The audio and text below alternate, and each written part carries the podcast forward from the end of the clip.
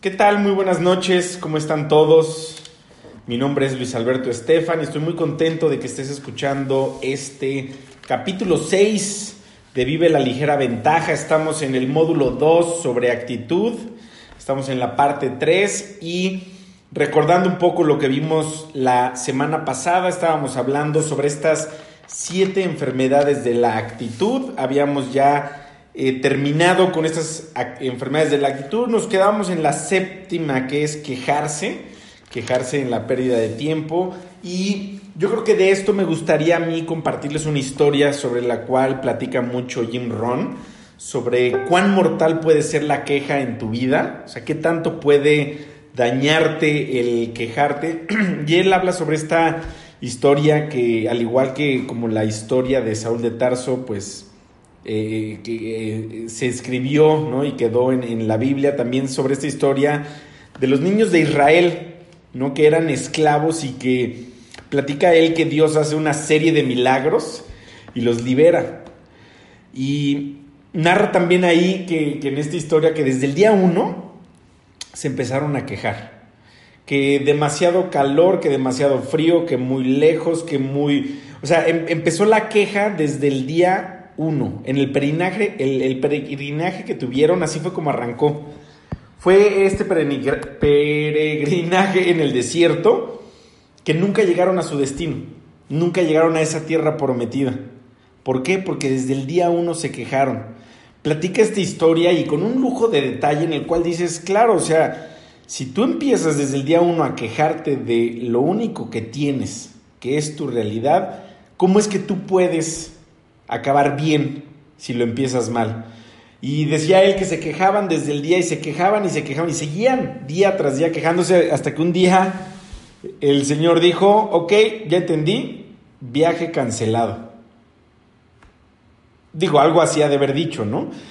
Y, y, fue que la historia narra que murieron en el desierto y nunca llegaron, nunca llegaron a esta tierra prometida. Entonces yo creo que con esto concluimos, ¿no? En las siete enfermedades de la actitud, y sí quería compartirles esta, esta historia que viene con un lujo de detalle explicada con Jim Ron, que quejarse es una pérdida de tiempo.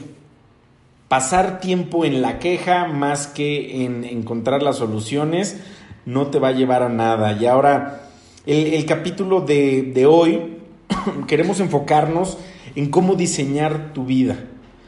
Y para diseñar tu vida tenemos que aprender a fijarnos metas. Y es fácil, en verdad, dejar que la vida se te deteriore en ganarte la vida, en vez de diseñarla. Es muy fácil y muy sencillo envolverte en esta carrera de la rata para ganarte la vida y perder el tiempo y no diseñarla. Todos tenemos estas dos opciones. O nos ganamos la vida o diseñamos nuestra vida. Es fácil caer en esta trampa y es la trampa de la necesidad económica. Es fácil conformarse con existir en vez de realmente lo sustancioso de vivir tu vida. Yo creo que la mejor forma de salir de esta trampa es fijando metas. Si tienes las suficientes eh, razones o motivos, podrías hacer las cosas más increíbles. Recuerden esto, si tienes las suficientes razones o los suficientes motivos, podrías hacer las cosas más increíbles. Y esto yo se los platico porque un día eh, mi mentor me platicaba, Luis, a ver, tienes la suficiente inteligencia, tienes las suficientes habilidades, tienes las suficientes herramientas para que te vaya bien en la vida. Dice, probablemente de lo que tú careces es de suficientes motivos, de suficientes razones. Y y, me dijo, o sea, no creo que tu estado bancario, o sea, tu situación económica sea un verdadero indicador de tu inteligencia. A mí me, gustó mucho escuchar eso, me, me, motivó el escuchar eso, o sea, que realmente yo era más inteligente que mi resultado económico. Pero entonces me pregunté, si soy suficiente inteligente y tengo las suficientes habilidades y las suficientes herramientas, me pregunté cómo es que mis ingresos no subían. Y yo creo que esto es una pregunta que nos hacemos todos. ¿Por qué no estamos aumentando nuestros ingresos si realmente nosotros estamos teniendo las suficientes herramientas para, para hacerlo. Y me dijo, pues probablemente tú no tengas los suficientes motivos para hacerlo. Y, en verdad cuando tienes las razones suficientes, los motivos suficientes, puede cambiar tu vida. Yo les, yo les platico sobre una historia de un familiar, un primo que tengo, un primo muy exitoso, sumamente exitoso en lo que hace, lo he visto en varias facetas de su vida. Y llegó un punto en el cual él trabajaba para DuPont, este, esta empresa, él trabajaba en, el área de, todo lo que tenía que ver con antiadherentes y con el teflón, y una compañía de reclutamiento le dijo, oye, ¿por qué no te vienes con nosotros? Y esto me lo platicó la semana pasada. Lo contratan, lo sacan de su, del trabajo que él tenía, lo contratan y a los dos meses lo despiden. Misma ventana de tiempo en el que se enteran que están eh, esperando a su segundo hijo. Y esto ahí no para. Me platica él que al poco tiempo, o sea, él en que lo despiden y, la bronca y oye, pero ¿qué te pasa? Pero tú me sacaste de esta, sabías a lo que me dedicaba. Dijeron, bueno, pues, así, así son las cosas. Y bueno, él total pudo negociar que en cuanto naciera su hijo, o sea, que, podía, que podría tener la cobertura de su seguro hasta que naciera su hijo. Para su sorpresa, su segundo hijo nace prematuro. Y con este juego de palabras, le dicen en la empresa, bueno, pues ya nació, hasta aquí llegó nuestra cobertura. Y me platica mi primo que quedó endeudado, una deuda millonaria con este hijo prematuro en el hospital. Me dice, realmente sin trabajo, con un segundo hijo prematuro, tenía todo, lo, todo, todo en mi contra. Pero para él eran los suficientes motivos y las suficientes razones para ser sumamente exitoso se embarca en el camino de los seguros, algo que él no conocía, que no tenía experiencia, pero tenía los motivos suficientes. Si tú te aprendes esto, que los motivos vienen primero y las respuestas vienen después, o sea, tú no obtienes las respuestas para que te vaya bien hasta que tengas los motivos para que te vaya bien. Y me queda claro que en esta historia de mi primo, él tenía los motivos suficientes, no tenía las herramientas, no tenía las habilidades, pero tenía los motivos y hoy es sumamente exitoso en lo que se dedica. La vida tiene una forma misteriosa de enseñarnos las respuestas, ¿a poco no? Y solo llegan a las personas inspiradas por los motivos y las razones. Esto a mí me, me hace descansar muchísimo en que las respuestas van a llegar si tú tienes los motivos. Solo va a suceder así. Las razones marcan la diferencia. Y hagamos una lista. Una lista de estas razones para que te vaya bien, motivos para que te vaya bien en la vida. Número uno, los motivos personales. Esto es el reconocimiento, el respeto, por la forma en la que te hace sentir. Hay personas que aman ese sentimiento de ser exitosos, que aman ese sentir personal y eso es lo que los motiva a ser sumamente exitosos. Y esto es el número uno, los motivos personales. Tengo amigos sumamente exitosos, millonarios, que siguen trabajando. Y no trabajan por el dinero, sino trabajan por la satisfacción de ser productivos, por ese sentimiento, por lo que los hace sentir. Y hay gente que me, que me dice, si tuviera un millón de dólares, no volvería a trabajar el resto de mi vida. Y yo creo que esa es la principal razón por la cual no lo tienen. Porque abandonan. Porque son personas que se bajan del barco. Son personas que no terminan. Y yo creo que cuando tú tienes los motivos personales, ya sea por reconocimiento, por el respeto o por lo que tú sientes, lo tienes bien definido, te va a ir muy bien en la vida. El segundo motivo, la segunda razón para que te vaya bien, son los motivos familiares, ¿a poco no? Hay quienes les va muy bien por otros. Hay personas que trabajan y se desviven por otras. Muchas, muchas veces haríamos cosas por otros que no haríamos por nosotros mismos.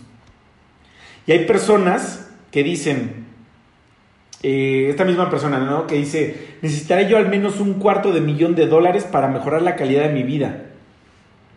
¿Será que esto es lo que él necesita para que le vaya bien? ¿Será que esta es una razón suficiente? Probablemente. No es por el dinero. Pero qué increíble que puedas ser motivado, que puedas ser inspirado para ayudar a tu familia por otros seres.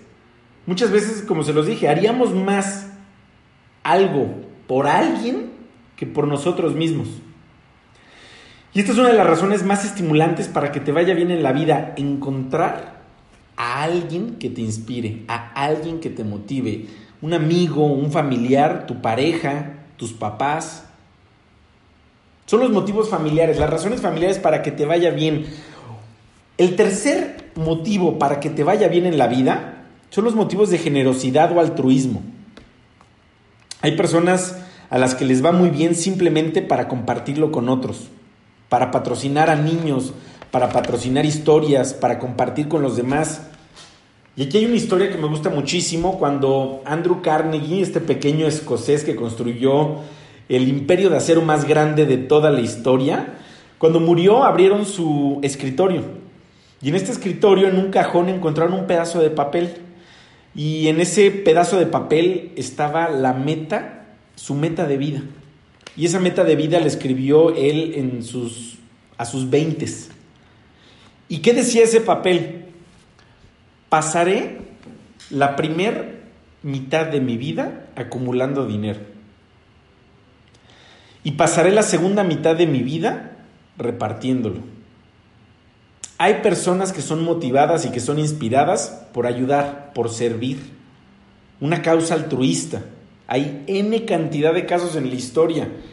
Vaya meta, vaya meta de Andrew Carnegie. Se inspiró tanto que acumuló 450 millones de dólares y los donó completitos. ¿Qué meta? Una buena pregunta para esta noche es, ¿qué te motiva a ti? ¿Qué te motiva a despertarte? ¿Qué te motiva a despertarte temprano, a dar todo el día, a trabajar todo el día, a dormirte tarde? ¿Qué es lo que a ti te motiva? Una siguiente pregunta para esta noche que, me gustaría que se hagan todos es también identificar qué te desanima. Cuando yo encontré la respuesta a estas dos preguntas en mi vida, todo cambió. Encontrar qué es lo que te motiva y qué es lo que te desanima. Finalmente encontré qué me desanimaba y lo curé. Y luego hice una larga lista de todas las razones que a mí me motivan y me puse a trabajar. Sin duda, yo les puedo decir que he tropezado en mi vida, sí, he quebrado negocios, sí, como muchos de nosotros, pero lo que nunca he perdido desde ese día en el que tuve las razones y los motivos suficientes, nunca, eso sí, nunca perdí esa motivación. En cuanto la descubrí, podría haber fracasado, podría, o sea, He, tenido altibajos en mi vida como cualquier otro, no todo es cosecha, pero nunca perdí la motivación en mi vida. Ver los motivos realmente altera drásticamente el destino de tu vida. También hay otros motivos más pequeños y más poderosos. Dentro de estos motivos hay muchas historias que platica Jim Ron.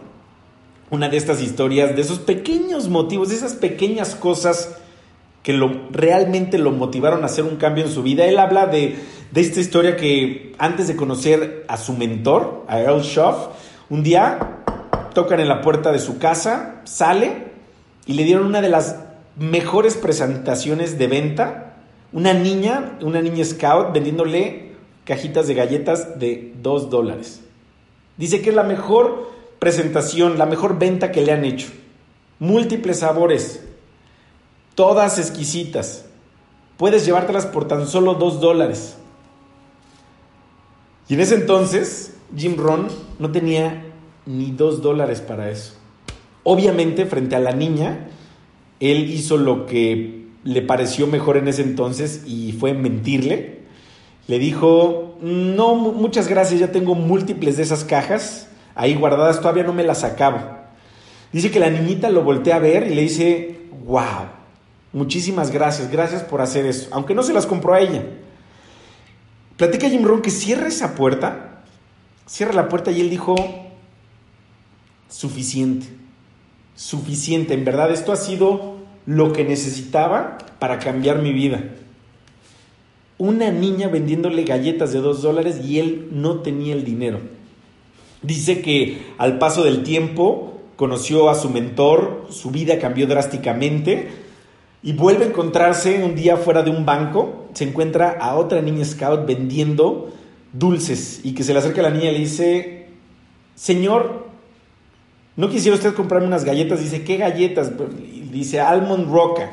Dice, wow, no puede ser, son mis favoritas. Le dice, cuestan solo dos dólares. Y dice Jim Brown, qué increíble. Al paso de los años se vuelve a topar con la misma situación, pero su vida había cambiado drásticamente. Y le dice a la niña, bueno, ¿cuántas cajas traes? Me dice, cinco. Y que ahí al lado estaba su, su amiga Scout también vendiendo. Y le dice, ¿tú cuántas traes? Cuatro. Dice, nueve en total. 18 dólares, démelas todas. Dice, señor, ¿en serio? Le dijo, sí. ¿Cómo no habría de comprarlas si son mis favoritas y a mis amigos les encantan? Dice que la niña lo, lo voltea a ver con una ternura y un asombro y le dice, wow, usted sí que es alguien increíble en la vida. Y platica Jim Ron que ese sentimiento que tuvo de años después, de esa misma situación, que no tuvo el dinero, y de decir, esta es de, mis pequeñas razones en la vida para hacer un cambio. Hace los cambios y se encuentra en la misma situación y dice, por 18 dólares, que una niña te diga, wow, usted sí que es alguien increíble.